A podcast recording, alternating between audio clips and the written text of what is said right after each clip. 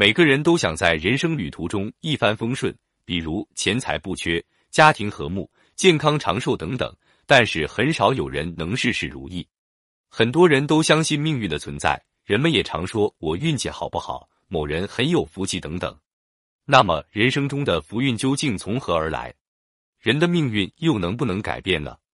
我曾在报纸上看到一篇报道，讲的是一个香港亿万富豪的生平。说他没去香港之前，十几岁时在乡间做了好几年的乞丐。也许这段经历使他成为了一个很有善心、同情心的人。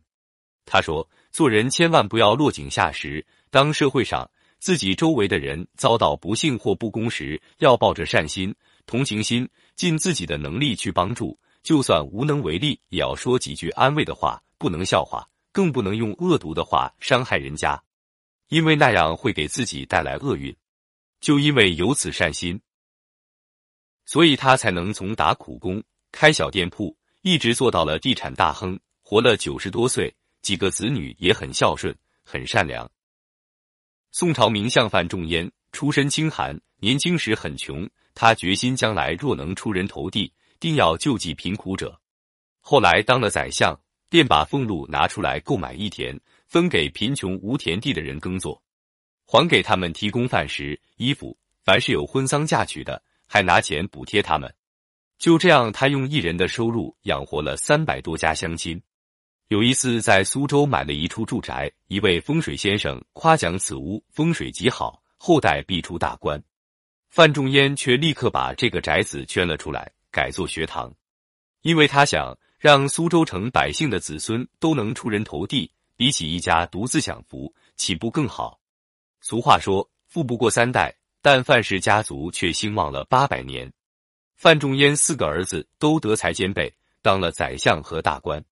范家的后代一直到民国初年都不衰，其秘诀就在于范家子孙不忘先天下之忧而忧，后天下之乐而乐和积德行善的祖训。我曾读老子，读到天道无亲。常与善人时，十分的心悦诚服。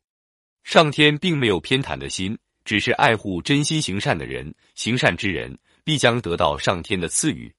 所谓自天佑之，吉无不利。行善之人的福德及作恶之人的祸殃，也会波及到他们各自的子孙后代。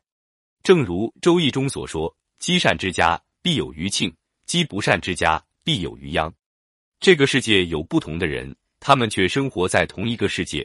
同一片天空，同一块土地，呼吸的是同样的空气，为什么命运不一样？命运从哪里来的？是不是这百合花开的比较大，它就拼命去抢阳光、抢水分抢出来的？不是的，都是因为它的种子不一样。心就是生命的种子，就是命运的种子。所以我们要改变命运，必须改变一个根本的东西，改变我们的心，改变我们的思想。改变我们的观念，那我们身上的表现在哪里呢？从好身体来，健康是福，有了健康的身体，才有奋斗成功的本钱。要有健康身体，除了要注重饮食与运动外，还要正常的生活习惯。心理的健康也很重要，身心健康就能顺利工作生活，迎着阳光，灿烂美好，安康愉快。从好心眼来。人存好心，善良为本，慈善胸怀，厚德宽仁，让人感受到你的存在。这世界充满阳光，好人多好报，社会温暖，人心温暖，得道多助，路自宽航。从好身体，从好观念来，观念带来决定，决定影响行为，行为就有结果。人生在世，创造生存条件，努力学习生存本领，为自己活。活得像模像样，有条件时也帮助他人，从好脾气来。坏脾气破坏人际关系，影响健康，生气将会污染生命。脾气太坏的人，命运之神不会照顾你的。所以要争气不生气，不伤元气，成得大气。遇事冷静，思成而行，少走弯路，增大成功的几率。从好身体，从好表情来。人说：“出门看天色，入门看脸色。”当你烦恼、愤怒、痛苦的时候，你那一副难看的嘴脸，任何人都不想见。相由心生，尊敬别人，微笑总会给你带来好运的。从好言语来，